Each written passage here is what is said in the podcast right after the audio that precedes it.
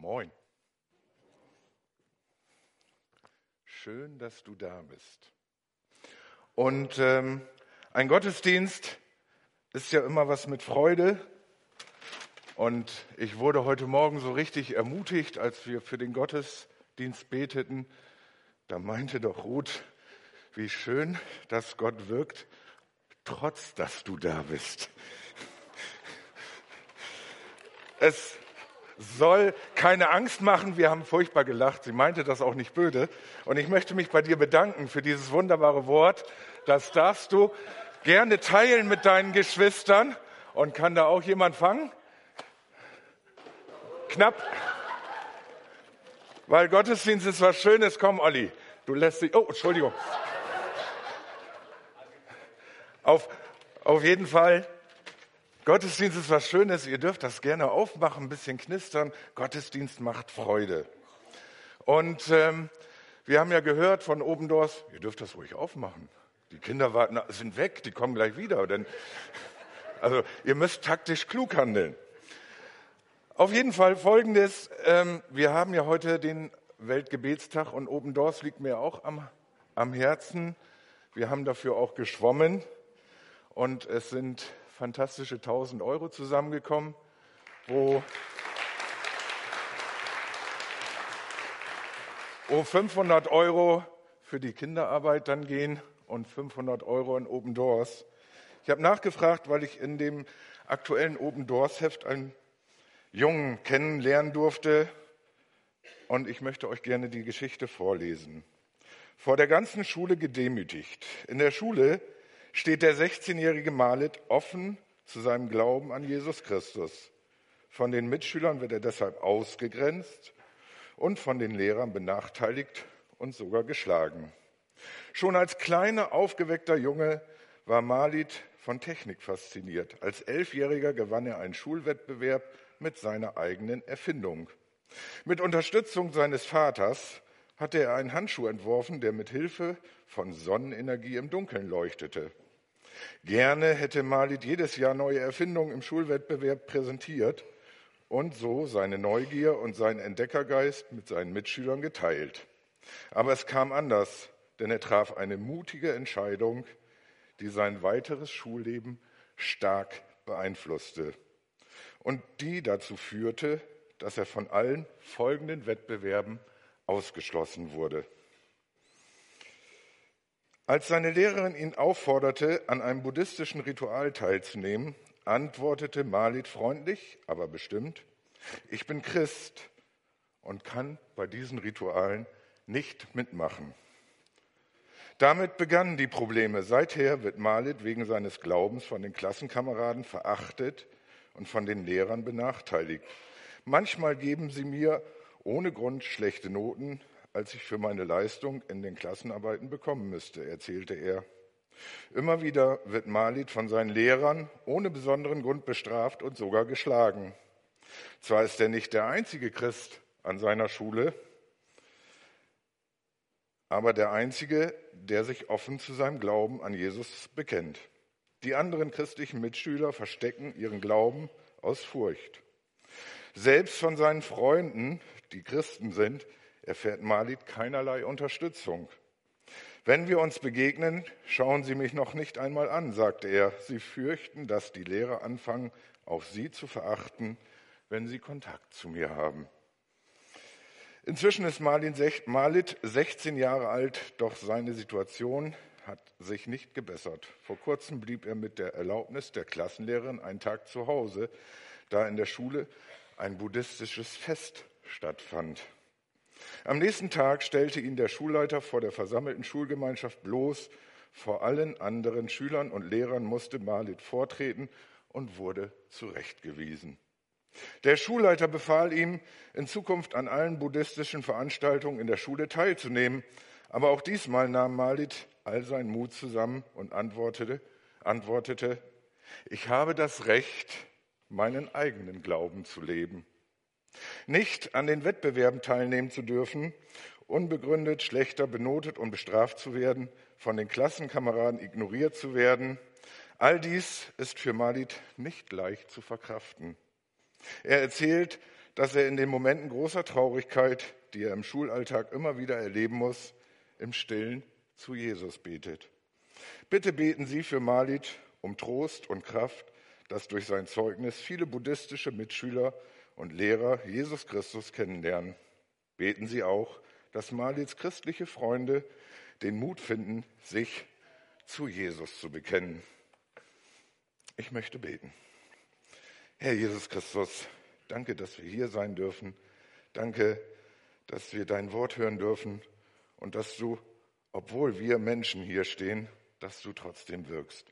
Und so bitte ich dich für jeden, der hier ist, um ein paar Stahlkappen in den Füßen, wenn ich ihnen zu sehr auf die Füße trete, dass es nicht weh tut, aber dass es sie zart ermuntert, vielleicht in ihrem Herzen etwas zu bewegen. Amen.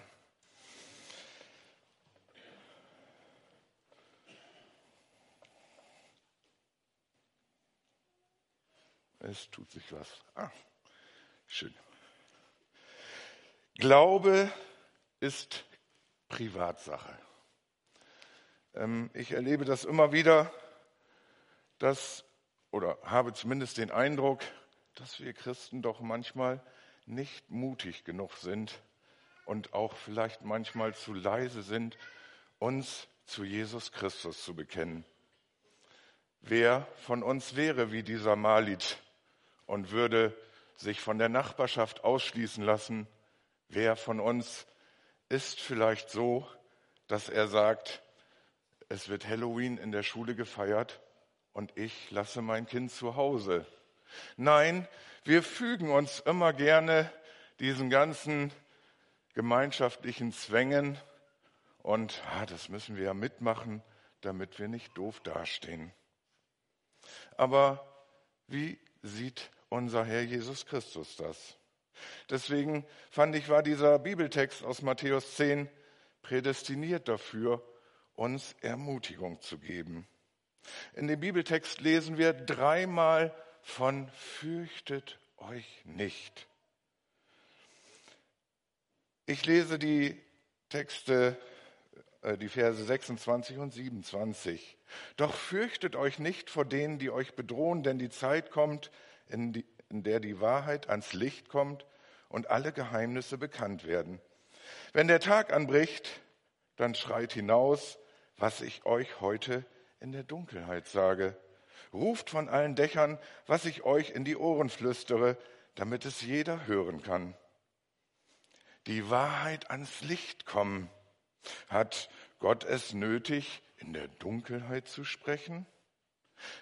Wir können daraus schließen, das Evangelium wird erstmal in einem kleinen Kreis bekannt dass das Evangelium erstmal in einem kleinen Kreis bekannt wurde. Erstmal im Kreise der Jünger. Das ist damit gemeint, dass das im Dunkeln halt gesagt wurde. Aber aus diesem kleinen Kreis soll ein großer Kreis werden. Und ich muss mal gucken, ob das jetzt. Ja. Und damit es ein großer Kreis wird, schreibt er, wir sollen es hinausschreien von den Dächern.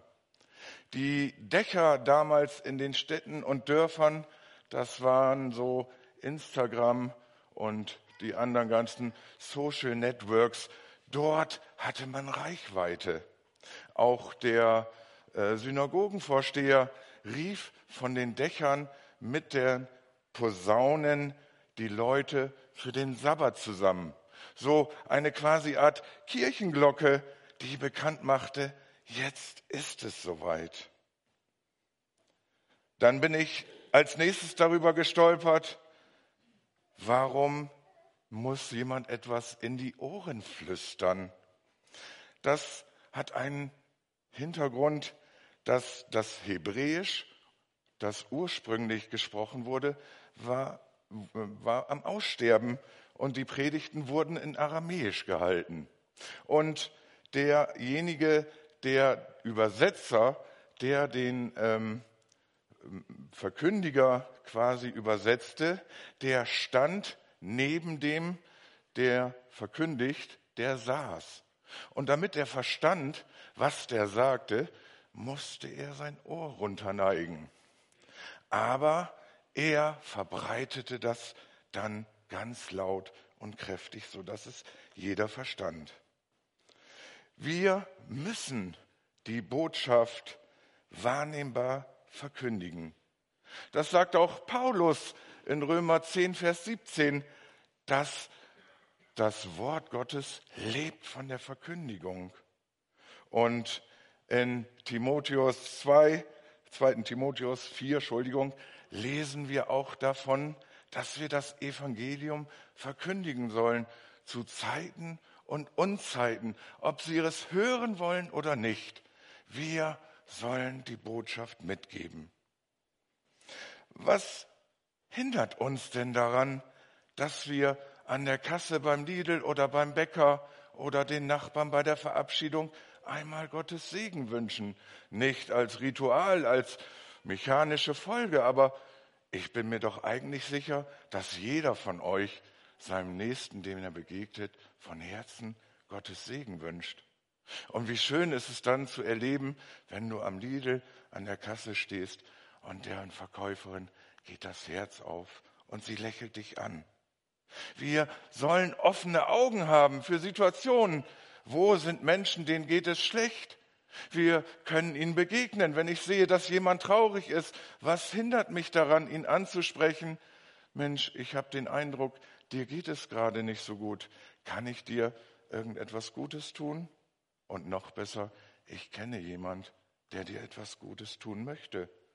Wir können für die Leute beten, wir können ihnen Mut machen und wir sind Freudenbotschafter in dieser Welt. Muss mal eben gucken. Genau.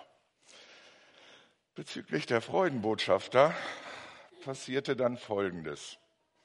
Karl hat mir ja beigebracht, wir müssen viel lesen und verkündigen. Ich machte dann den großen Fehler und ging auf Bibelwissenschaften und guckte mir an, was Freudenbotschafter bedeutet. Da steht, ich muss das ablesen, sowas kann ich nicht äh, auswendig erzählen. Das Hebräisch, die hebräische Wortwürzel für das Auftreten von Freudenboten, Bashar, kommt im Alten Testament insgesamt 30 Mal vor. Sechsmal als Nomen und 24 Mal als Verb. Bis dahin ging das. Und jetzt kommt's. Ich hoffe, ihr seid alle angeschnallt. Sechsmal Präfixkonjugation, zweimal Suffixkonjugation, einmal Waff, Suffixkonjugation, zweimal Imperativ, dreimal Imperativ, äh, weiblich, zehnmal substantiviertes Partizip maskulin und feminin, das Verb ausschließlich im Intensivstamm D-Stamm in 2. Samuel 18, Vers 31 TD-Stamm gebraucht wird, passt zu seinem Inhalt. Die positiven Veränderungen werden mit Vehemenz angekündigt. Es gibt Momente, die willst du in deiner Predigtvorbereitung nicht erleben. Und bei so einem Satz sehe ich einzig und allein bei Karl ein leichtes, suffisantes Grinsen. Der erste Eindruck war, Karl, ich muss den Termin absagen, such dir jemand anders. Aber der Heilige Geist hilft ja. Und da Anita mir gesagt hat, ich soll mich möglichst kurz halten, ähm, Bibelwissenschaften, Freudenboten eingeben, lasst den Heiligen Geist sprechen, was er dazu euch sagt. Aber so geht es dir dann manchmal, wenn du in solche Sachen involviert wirst. Die frohe Botschaft, und das ist mein erster Schluss, lebt von Botschaftern. Und wir wollen heute etwas machen, dass wir alle die Möglichkeit haben, das, was uns auf dem Herzen liegt, da, wo wir uns ein wenig mehr Mut wünschen, können wir vors Kreuz bringen. Und deswegen werden drei nette Damen euch einen Zettel und einen Kuli geben und du kannst für dich aufschreiben, mal in einen Zettel, auf den Zettel, was dir so wichtig ist, wo du dir mehr Mut wünschst, wo du dir mehr Kraft oder Unterstützung wünschst, dass du dich mehr zu Gott bekennen kannst. Und wir werden das dann später vors Kreuz, Kreuz bringen und eine Gebetszeit haben, wo wir all das an Jesus Christus abgeben.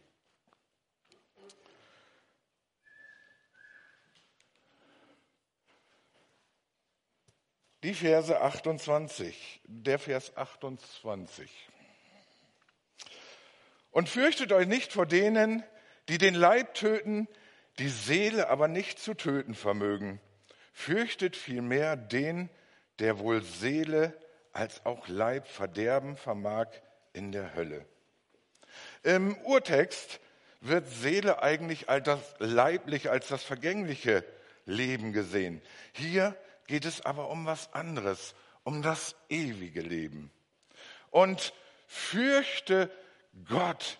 Davor ist nicht gemeint, dass wir zittern und ängstlich sind und oh, vielleicht mache ich das heute nicht gut genug und habe ich mal eine Situation verpasst, wo ich mich hätte zu dir stellen können und bums, schmeißt du mich aus der Ewigkeit raus. Nein, es ist hiermit die Ehrfurcht gemeint vor Gott. Dass wir nicht Angst haben vor Gott, sondern dass wir ja, ihn als, als Gott wahrnehmen, der uns begleiten und bestärken und ermutigen möchte. So wie Ruth das heute Morgen gemacht hat. Und gucken wir doch da mal, wie ist es denn den Jüngern ergangen? Petrus wurde 67 nach Christus gekreuzigt, Jakobus wurde 44 nach Christus gekreuzigt geköpft in Jerusalem. Jakobus wurde der, von der Tempelzitadelle geworfen und zu Tode geprügelt. Judas und Simon sind in Nordpersien umgebracht worden. Andreas wurde in Griechenland ans Kreuz geworden, an das Andreaskreuz. Bartholomäus wurde in Armenien die Haut abgezogen und dann gekreuzigt. Matthäus starb in Äthiopien.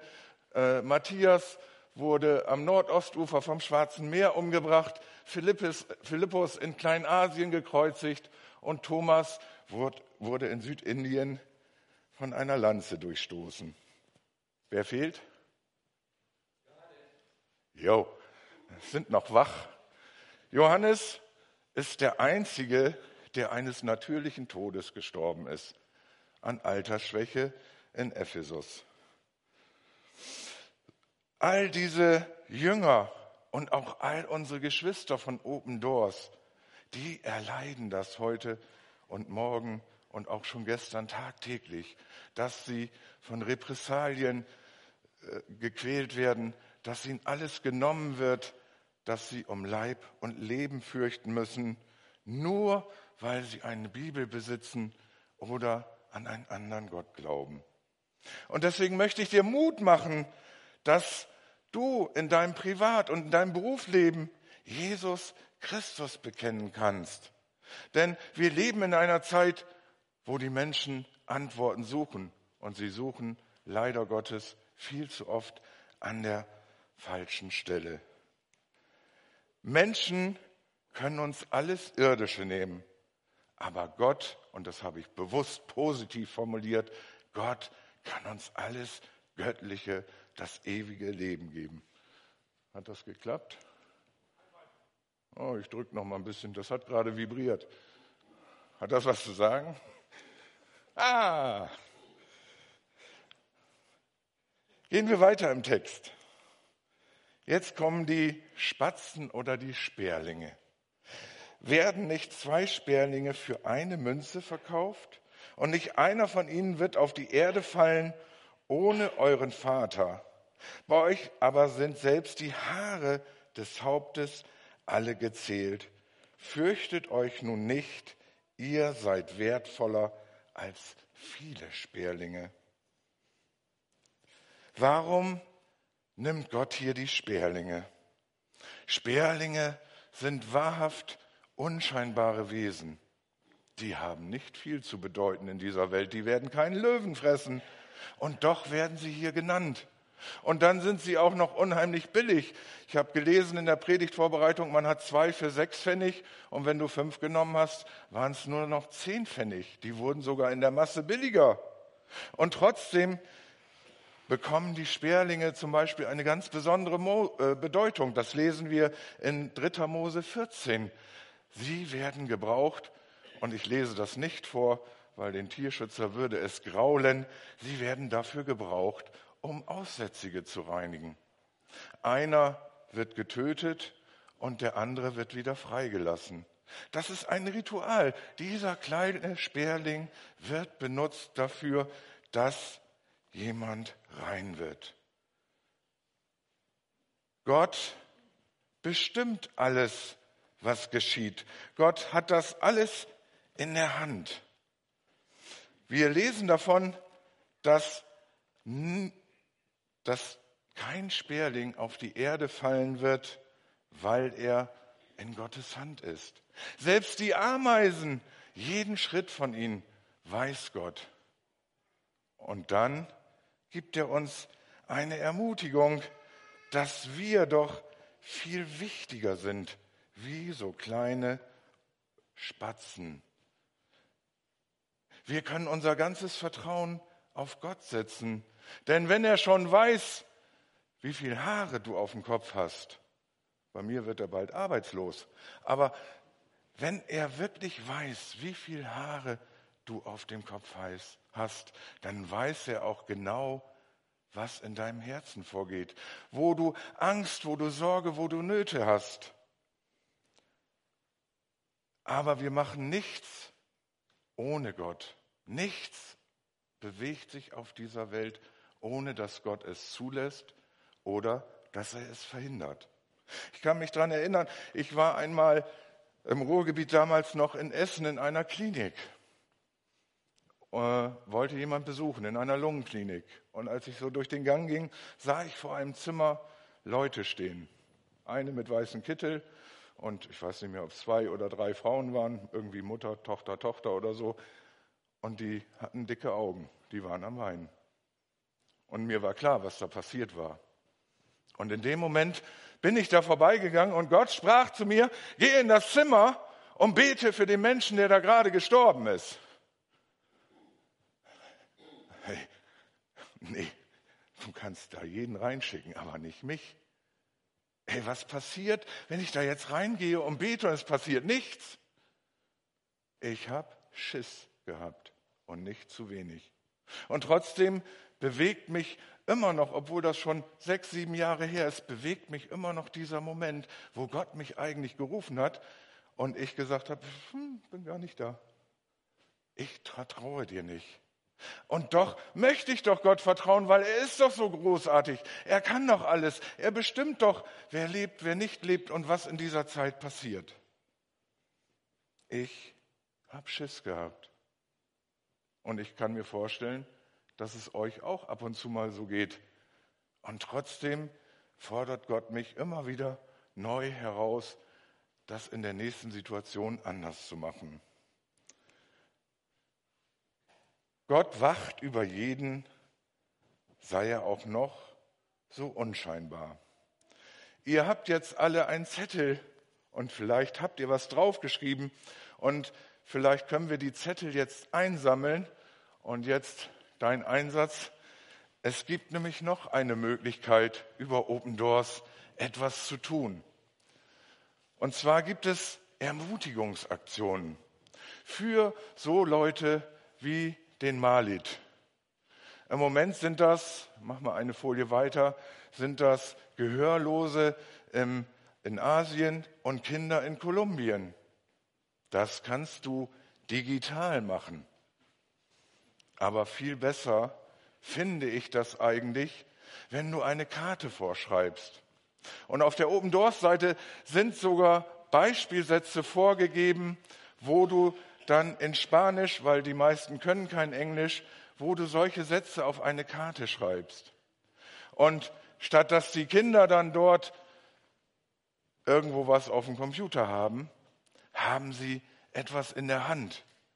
Sie haben eine Karte von dir in der Hand, etwas Persönliches. Diejenigen, die Kinder haben, da können die Kinder sogar ein Bild als Ermutigung für malen. Und das zweite Positive, vielleicht steigert sich auch der Umsatz in unserem Büchershop, weil da gibt es nämlich ganz viele tolle Postkarten. Also seid mutig und das kostet nicht viel Mut, eine Karte zu schreiben, eine Briefmarke drauf und dann ab zu Open Doors senden und die werden das überreichen. Und wir sind immer noch am Sammeln. Ich möchte jetzt die Gelegenheit geben, dass wir einmal zur Ruhe kommen, dass wir offen oder laut beten für die Menschen von Open Doors, dass wir dafür beten, dass wir mutiger werden. Du kannst es aber auch leise machen. Ich werde jetzt, während die Zettel eingesammelt sind, werde ich so zwei, drei Minuten Zeit lassen und dann werde ich einen Abschluss sprechen. Ja, lieber Vater, du siehst jetzt, dass all die Anliegen meiner Geschwister, dass die jetzt hier vor dich gebracht sind, vors Kreuz. Und wir danken dir, dass du unser Stärker, unser Ermutiger, aber auch unser Beschützer bist und dass du dich dieser Dinge annehmen wirst und das alles nach deinem Willen verändern wirst. Danke, lieber Vater. Amen. Jetzt kommen wir zum letzten Teil.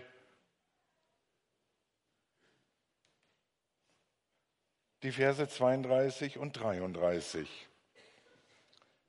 Jeder nun, der sich vor Menschen, vor den Menschen zu mir bekennen wird, zu dem werde auch ich mich bekennen vor meinem Vater, der in den Himmeln ist.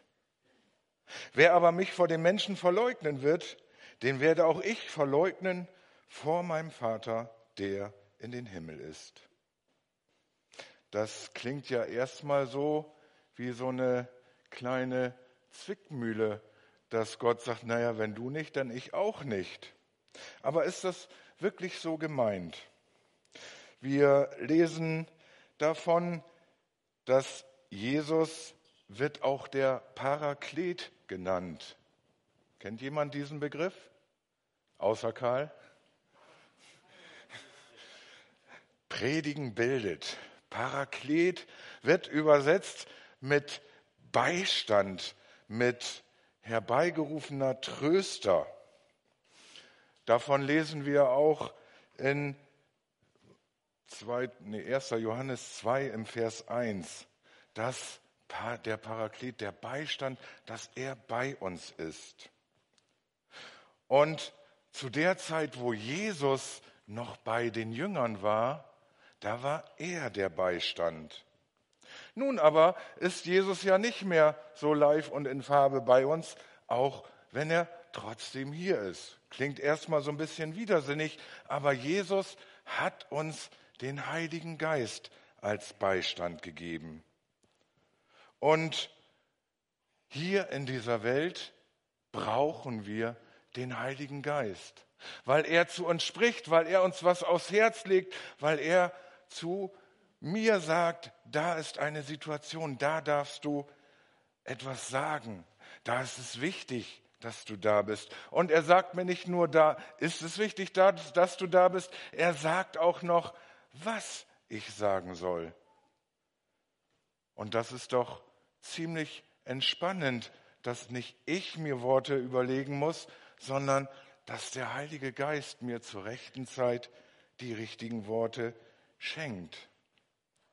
Wenn wir aber in den Himmel kommen, dann brauchen wir einen anderen Beistand. Dann brauchen wir Jesus Christus.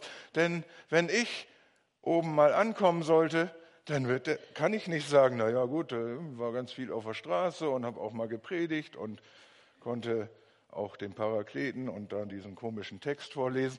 Das, das ist alles nichts wert. Ich habe nichts vorzuweisen. Es ist wichtig, dass ich einen Beistand habe. Jesus Christus, der für mich eintritt. Denn ich verfalle immer wieder in Fehler, in Sünde und kriege das nicht so hin, wie Gott sich das vorstellt. Deswegen brauche ich vor Gott diesen Beistand, nämlich Jesus Christus im Herzen. Und wie viele Menschen wissen das nicht? Wir leben, und ich erlebe das oft auf der Straße und auch gestern wieder, ja, die Bibel wurde ja verändert und hier umgeschrieben und da umgedeutet. Die Menschen haben häufig, wenn sie ein Wissen haben, ein gefährliches Halbwissen. Es gibt auch Menschen, die wissen gar nichts, denn dieser Typ sagte dann zu mir, ja, ich bin Licht und dies und das, war auch ein Streetworker, tat sicherlich Gutes, aber er hat keine Beziehung zum Vater gehabt. Er weiß gar nicht, was Gott ist. Und selbst wenn du Gutes tust, es wird dir am Ende nichts helfen. Wir brauchen Jesus Christus. Ich habe zu Hause von meiner ersten Predigt im Ammerland, damals in der EFG Westerstede, habe ich mir ein Kreuz aus Heizungsisolierungsrohren gebastelt. Wisst ihr warum? Das hat eine wahre, tolle Eigenschaft. Wenn ich dieses Kreuz nehme, mit viel Kraft, kriege ich es vielleicht hin. Aber es ist unverbiegbar. Wenn ich diese Schaumrohre nehme, kann ich mir, mein Gott, so zurechtbiegen, wie er in mein Leben passt. Und das ist doch das Verkehrte. Eigentlich muss ich doch in das reinpassen, so wie Gott sich, mir vorstell, äh, sich mich vorstellt und welche Pläne er für mich hat. Und so kommt es in dieser Welt zu einer Umkehr. Und ich habe das gestern gesehen. Gestern war schönerweise auch noch eine Pro-Palästina-Demo mitten in Bremen auf dem Platz der Freiheit, auch noch irrsinnigerweise. Und ich vermisse von vielen Menschen ein klares Bekenntnis zu Israel. Wenn ich dran denke, Ukraine, Russland, dann war der Schuldige sofort klar. Da hat niemand gefragt, oh, was hat die Ukraine denn verkehrt gemacht? Und es ist jetzt in Israel so Grausames passiert. Und dann setzen sich Leute, selbst Geschwister und Nachrichten hin und sagen, ja, das war doof, was die Hamas gemacht hat. Aber gibt es nicht vielleicht mal den Moment, wo man dieses Aber einfach streichen kann? Und ich habe das gestern gesehen. Angeblich sind die ja alle so betroffen. Was haben die gemacht auf der Demo? Um, um, ja, um. Hauptsächlich präsentiert. Die haben gelacht. Da war keiner wirklich betroffen. Und hätte ich das gewusst, ich hätte mir am liebsten eine Israel-Flagge gegriffen, hätte mich dazugestellt. Mir tut jedes Kind leid. Es ist mir egal, welchen Pass es hat, welchen Glauben es hat, wer seine Eltern sind. Ein toter Russe ist genauso schlimm wie ein toter Ukrainer. Und gerade weil wir Gott haben, der Frieden in unsere Welt bringen will, ist es doch so wichtig, ihn zu bekennen. Und deswegen, und damit ende ich jetzt fast, wenn du dich mutig und offen zu Jesus bekennst, dann bekennt sich Jesus auch vom himmlischen Vater zu dir. Er ist dein Beistand. Lasst uns mutig sein und Jesus bekennen. Lasst uns eine Stimme geben. Lasst uns aufstehen, wenn Ungerechtigkeiten entstehen oder wir sie wahrnehmen in dieser Welt. Wir haben einen Retter, einen Heiland, einen Erlöser. Und ich habe es heute Morgen in meiner Andacht gelesen, Johannes 4, 22. Dort steht es geschrieben, der Retter, der, das Heil, es kommt aus den Juden. Diejenigen, die am meisten scheinbar verhasst sind, bringen den Erlöser und Erretter auf diese Welt. Amen.